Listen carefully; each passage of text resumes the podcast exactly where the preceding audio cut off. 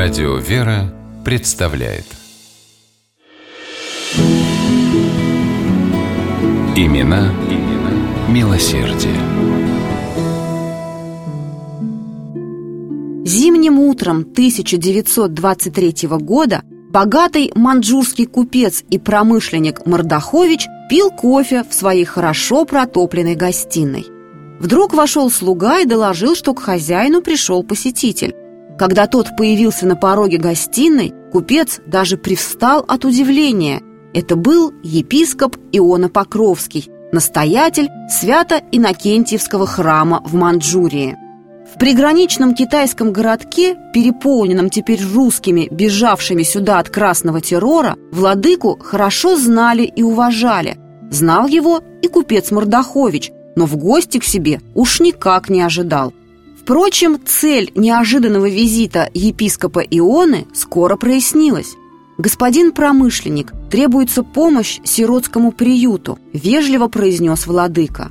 Он был не по погоде одет в старое пальто, накинутое поверх залатанной рясы. Многие здешние состоятельные люди уже оказали свою поддержку посильными пожертвованиями, продолжил епископ Иона – я хотел бы обратиться с тем же и к вам». Мордахович удивленно поднял брови. «Но ведь я другой веры», — сказал он, — «я иудей». Владыка покачал головой. «Когда я вижу на улице сироту, грязного, голодного, в лохмотьях, я не спрашиваю его, кто он, еврей, русский или китаец. Передо мной несчастный голодный ребенок, которого нужно накормить, одеть, обласкать. Ведь он человек», — тихо ответил епископ Иона. Промышленник забыл про свой кофе. Передо мной стоял исполин духа. Мне стало стыдно за мое духовное ничтожество. И с этого момента я начал помогать приюту, вспоминал позднее купец Мордахович. К его словам с радостью присоединились бы, наверное, все тогдашние жители города. Епископ Иона Покровский на протяжении трех недолгих лет своего служения в Манчжурии завоевал их искреннюю любовь. Он не только возродил духовную жизнь в свято-инокентьевском приходе и привлек к православию множество китайцев. Оказавшись в Манчжурии, владыка стал во главе Международного комитета помощи детям-сиротам и нуждающимся в помощи и буквально возродил к жизни его угасающую деятельность. Так, по инициативе епископа Ионы был создан уже упомянутый детский приют. В нем содержались круглые сироты, начиная с грудного возраста и до 15 лет.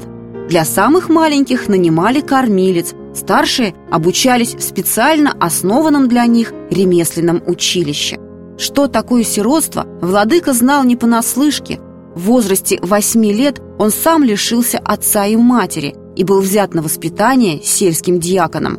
Сбором средств на содержание манжурского приюта владыка занимался лично и подвиг на щедрые пожертвования многих богатых людей города.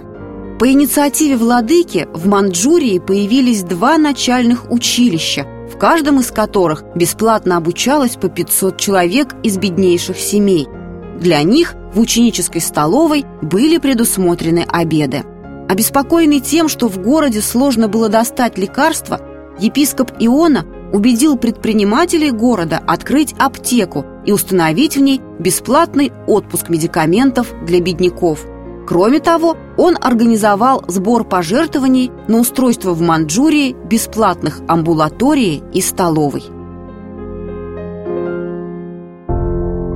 Рассказывали, что на крыльце его маленького деревянного домика постоянно кипел самовар. Владыка угощал чаем всех, кто к нему приходил, а гостей было много. И русские, и китайцы обращались к епископу Ионе за советом, духовной поддержкой. 20 октября 1925 года епископ Иона Покровский скоропостижно скончался. Ему было всего 37 лет – за которые он, однако, успел совершить немало подвигов любви и милосердия. В духовном завещании, которое владыка успел составить накануне смерти, есть слова Христа «Любите друг друга».